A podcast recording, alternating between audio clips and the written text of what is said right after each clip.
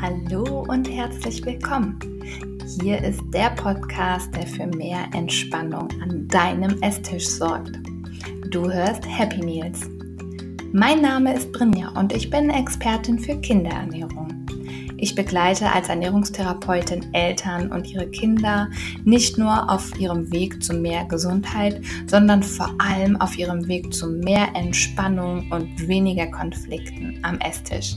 Ich freue mich, dass auch du dabei bist und wünsche dir viele spannende Erkenntnisse und Impulse.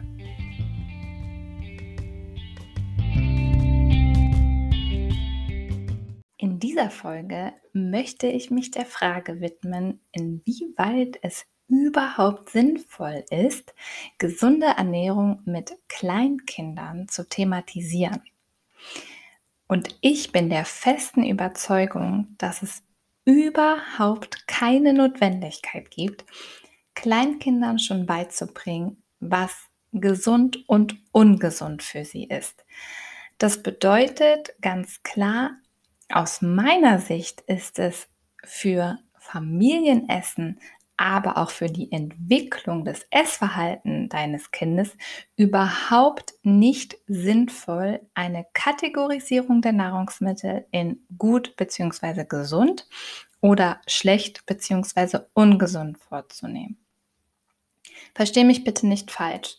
Natürlich tragen wir als Eltern die Verantwortung für die Zusammenstellung und Auswahl bzw. das Anbieten einer gewissen Nahrungsmittelpalette. Dein Kind darf aus dieser Nahrungsmittelpalette auswählen, nämlich was und wie viel es dann von dem jeweiligen Nahrungsmittel zu sich nimmt. Du als Elternteil stellst ja diese Nahrungsmittelpalette zusammen für deine Familie. Das heißt, du trägst die Verantwortung, welche Lebensmittel du deinem Kind anbietest und welche davon gesund oder eben als nicht gesund gelten. Ich bin, wie gesagt, der festen Überzeugung, dass es überhaupt nicht notwendig ist, dein Kind über den Gesundheitsstatus oder den Gesundheitsvorteil von Nahrungsmitteln im Kleinkindalter aufzuklären. Außerdem, Kleinkinder wissen bereits ganz genau, was gesund oder weniger gesund ist. Wenn man Kinder fragt, was gesund ist und was nicht, können sie das einem sofort erzählen. Wenn man dann aber schaut, und sie fragt, was magst du und was magst du nicht, sieht diese Zuordnung wieder komplett gegenteilig aus. Das heißt, durch diese Kategorisierung, die sie ja von uns Eltern am Familienesstisch mitbekommen, in gut und gesund und schlecht und nicht gesund oder ungesund, lernen sie automatisch, hm, das, was eigentlich schmeckt, ist aber ungesund für mich. Also insofern macht es aus meiner Sicht gar keinen Sinn mit diesem Argument, Gesundheit Kinder an eine gesunde Ernährung heranzuführen. Denn Kinder kommen mit diesem angeborenen Ernährungskompass zur Welt. Sie wissen instinktiv und intuitiv, was für sie individuell gut und richtig und demzufolge auch gesund ist. Also was für ihren jeweiligen Bedarf passt, aber auch an ihre Bedürfnisse angepasst ist. Und das kann von Kind zu Kind komplett unterschiedlich aussehen.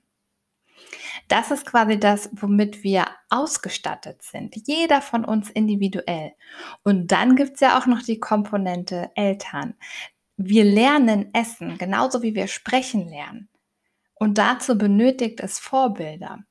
Wir lernen am Vorbild essen. Das heißt, du als Elternteil prägst das Essverhalten deines Kindes. Insofern ist es auch wichtig, deinem Kind zu zeigen, was du isst, wie du Nahrungsmittel bewertest, wie du Nahrungsmittel zubereitest. Und noch viel wichtiger ist es, deinem Kind Esserfahrungen zu ermöglichen.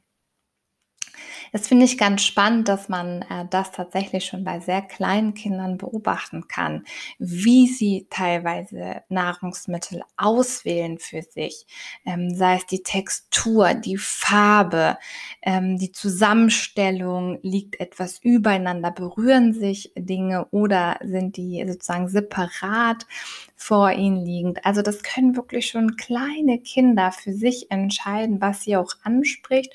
Und wenn man dann eine Ebene tiefer schaut, ähm, zum Beispiel hinterfragt, warum wird jetzt das Rindfleisch beispielsweise gegessen, die Kartoffel aber nicht. Als ein Beispiel. Dann ähm, ist es vielleicht so, weil eben das wertvolle Eisen aus dem Fleisch gerade an der Stelle benötigt wird.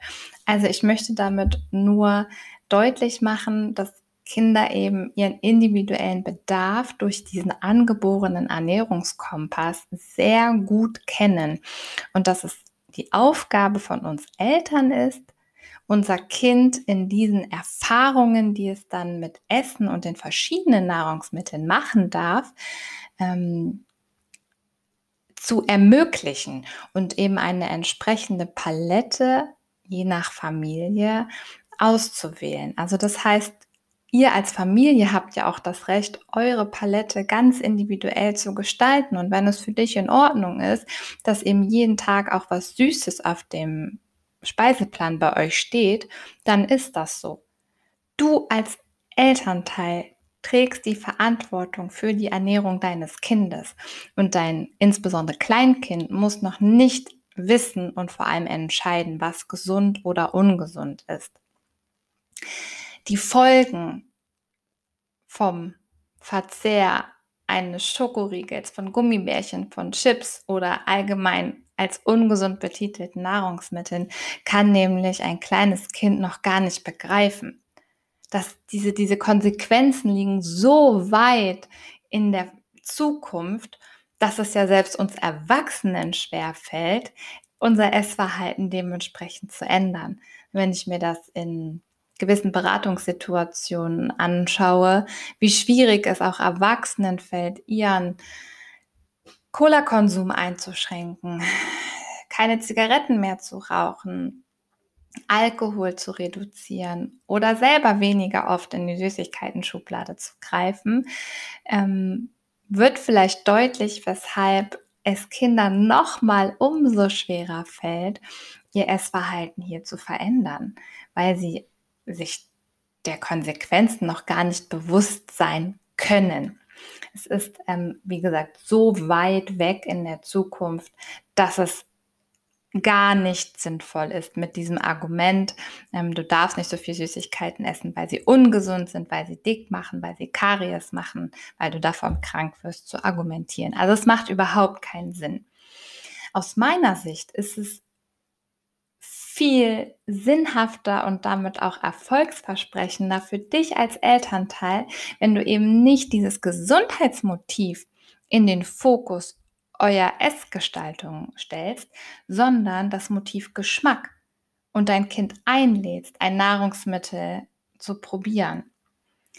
Es sollte unbedingt dein Ziel sein, deinem Kind zu vermitteln, dass es leckerer ist, möglichst unverarbeitete, saisonale, regionale Produkte zu verwenden, die eine gewisse Qualität haben, die hochwertig sind, die schmecken, dass es Spaß macht, sie zu genießen und Genuss darf täglich sein. Auch darüber werde ich in einer Folge nochmal sprechen, warum wir Süßigkeiten immer zu etwas Besonderem machen. Der besondere Genuss. Dabei gehört Genuss jeden Tag in unseren Essalltag. Und es ist total sinnvoll, das mit in Häkchen ganz normalen Nahrungsmitteln zu machen.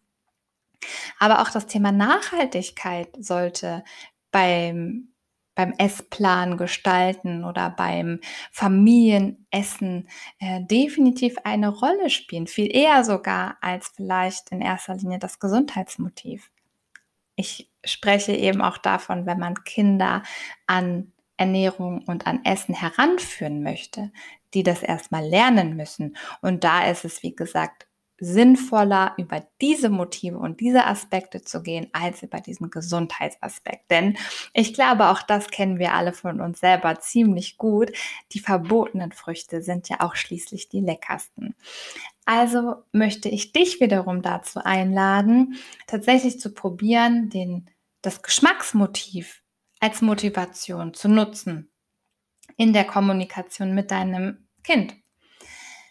Es ist definitiv deine Aufgabe als Elternteil, eure häusliche Esskultur zu formulieren.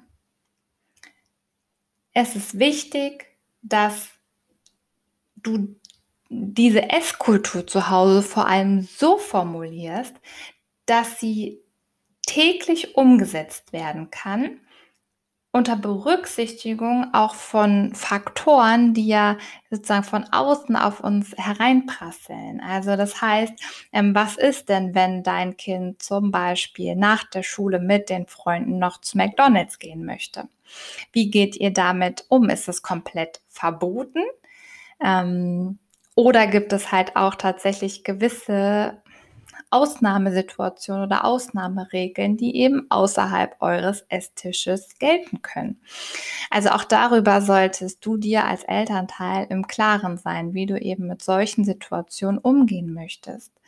Wichtig ist mir eigentlich immer, sobald dieses Gesundheitsmotiv nicht mehr wie so ein Damoklesschwert über eurem Esstisch schwebt und so utopische ah, Regularien und Regeln gelten, die man nicht einhalten kann, also wo es uns Erwachsenen schon schwerfällt, die einzuhalten, wird automatisch auch der Druck und, und auch dieser Zwang nach Perfektion von dir genommen. Und ich glaube, das ist halt ziemlich wichtig, ähm, dass man da einfach auch selber wieder die Freude und den Genuss am Essen und vor allem gemeinsam Essen mit Kindern findet.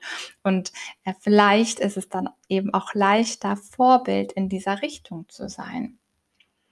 Wichtig ist Kindern, die das Essen lernen, einfach zu vermitteln, dass Essen mehr ist als nur eine reine Notwendigkeit. Essen ist mehr als nur Kalorien, als Nährstoffe. Also rückt mal dieses Gesundheitsmotiv zur Seite. Das darf dich als Elternteil natürlich begleiten und ähm, auch bei der Formulierung eurer Familieneskultur helfen. Wie gesagt, du stellst eure Nahrungsmittelpalette zusammen, aber dein Kind wählt aus dieser Palette aus, was und wie viel es dann von welchem Nahrungsmittel ist. Und darüber wird zwangsläufig eine gesundheitsförderliche Lebens- und Esseinstellung deines Kindes entstehen weil es sich mit natürlichen Produkten auseinandersetzt, weil es weiß, wie viel Zeit zum Beispiel auch ein, ein selbstgekochtes Essen in Anspruch nehmen kann, ähm, weil es weiß, wie wichtig auch die Atmosphäre am Esstisch ist für eine harmonische, achtsame Mahlzeit. Und wenn das eben ja, diesen sicheren Essrahmen schafft für dein Kind, wird es sich automatisch gesund entwickeln und auch zu sich selbst und zu seinem Essen und Essverhalten ein gesundes Verhältnis aufbauen können. Das ist aus meiner Sicht wesentlich wichtiger, als einem Kind zu vermitteln, Äpfel sind gesund und Schokolade ist ungesund. Insofern hoffe ich mit diesem kleinen Impuls, der erstmal so völlig banal klingt, ähm, viel bewegen zu können in Familien, weil auch bei all diesen Diskussionen um, sollte es das Schulfach beispielsweise Ernährung geben etc., ähm, finde ich es wichtig, wirklich an der Basis anzufangen. Und dazu gehört einfach ähm, das grundsätzliche Thema, wann ist es sinnvoll, mit Kindern über in Häkchen Gesundheit beziehungsweise gesunde Ernährung zu sprechen, beziehungsweise in welcher Form sollte das passieren. Und für mich ist an der Stelle noch viel wichtiger, welche Sprache verwenden wir als Eltern auch unseren Kindern gegenüber, wenn wir über Essen oder über Nahrungsmittel sprechen. Und auch das wird im Podcast in verschiedenen Folgen immer mal wieder im wahrsten Sinne zur Sprache kommen, ähm, weil ich einfach festgestellt habe, in der Arbeit mit zum Beispiel essgestörten Kindern und Jugendlichen, wie wahnsinnig prägend hier der sprachliche Einfluss zu Hause am Esstisch ist. Und ähm, alleine über die Bewertung vom Essen und von Nahrungsmitteln wird ganz viel in uns ausgelöst, teilweise unbewusst, was uns dann über Jahre bis ins Erwachsenenalter prägt. Ähm, es gibt da den Fachbegriff des Food Shamings, den tatsächlich Eltern unbewusst an ihren Kindern vornehmen und auch dem möchte ich tatsächlich eine eigene Folge widmen, weil es eben so wichtig ist. Heute möchte ich dir einfach nur mitgeben, dass Essen ein ganz instinktiver und intuitiver Lernprozess ist, bei dem du Vorbild für dein Kind bist und auch die Verantwortung für die gesunde Ernährung deines Kindes trägst. Dein Kind wählt aus der ihm vorgegebenen Nahrungsmittelpalette aus. Wichtig ist da, seinen Bedarf und seine Bedürfnisse zu berücksichtigen, auf seine Signale zu hören, aber eben auch nicht unbedingt gerade jetzt wirklich im Kleinkindalter das Gesundheitsmotiv in den Fokus eures Esstisches zu rücken, weil Essen ist mehr als Kalorien und mehr als Nährwerte. Mach bitte dein Kind nicht zu deinem Gesundheitsprojekt, sondern vermittel ihm Spaß und Freude am Essen, am Genuss, am Zubereiten von Nahrungsmitteln, an natürlichen Lebensmitteln, an Saisonalität und Regionalität und auch Nachhaltigkeit. Und darüber alleine, das verspreche ich dir, wird dein Kind gesund und sicher aufwachsen. Ich wünsche dir ganz viel Spaß beim Umsetzen der angesprochenen Dinge, beim Beobachten eures Essalltags, inwieweit denn bei euch das Gesundheitsmotiv doch im Fokus steht. Und ich wünsche euch, dass ihr den Spaß an Familienmahlzeiten und am gemeinsamen Essen niemals verliert. Das war Happy Meals, dein Podcast für mehr Entspannung am Esstisch für heute. In der nächsten Woche möchte ich dir vorstellen, warum Kinder um ihren ersten Geburtstag herum plötzlich aufhören zu essen. Wenn du dich mit deinem Kind in dieser Situation befindest oder ihr demnächst den ersten Geburtstag feiert, empfehle ich dir reinzuhören. Eine tolle Woche. Bis bald, deine Brinja.